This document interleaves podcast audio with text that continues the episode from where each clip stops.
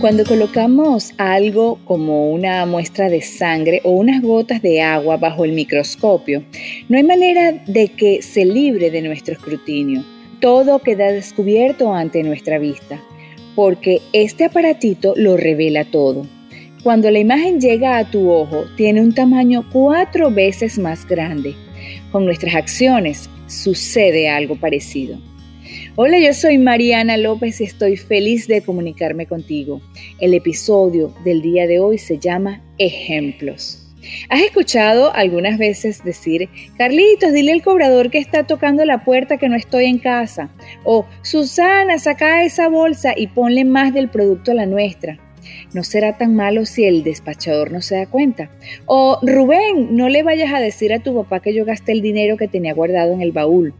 ¿Han escuchado este tipo de órdenes que muchos padres dan a sus hijos?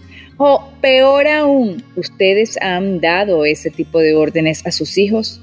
No me contesten, pero eso sí, escuchen lo que compartiré con ustedes.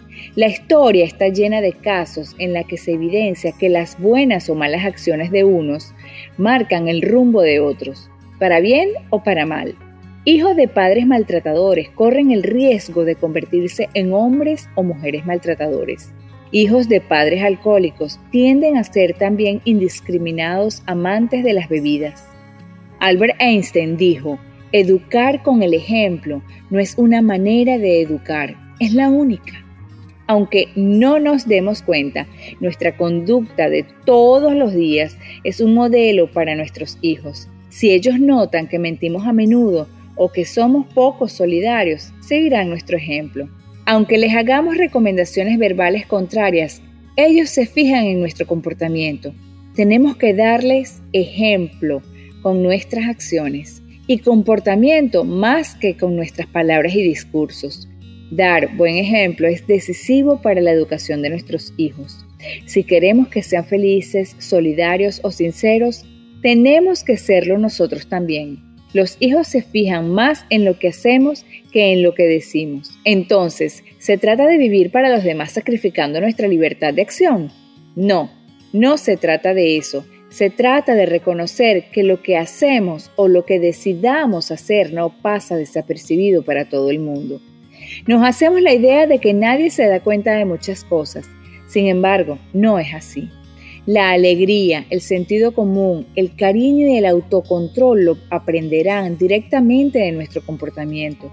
Las acciones hablan por sí solas y todas las palabras sobran ante ciertos comportamientos. Nuestros hijos nos quieren y nos admiran.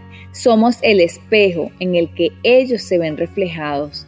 Así nuestra alegría será su alegría, nuestra estima, nuestras emociones y nuestros comportamientos también serán los suyos. Por eso debemos cuidar caer en incoherencias entre lo que decimos y lo que hacemos.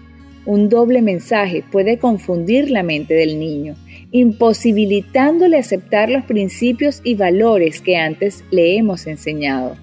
Si bien no es correcto vivir para los demás, sí conviene vivir considerando que no somos islas y que lo que decidamos hacer puede afectar otras vidas, sobre todo vidas que nos importan, como la vida de nuestros hijos. Podemos ser nosotros mismos y a la vez dar un buen ejemplo a ellos.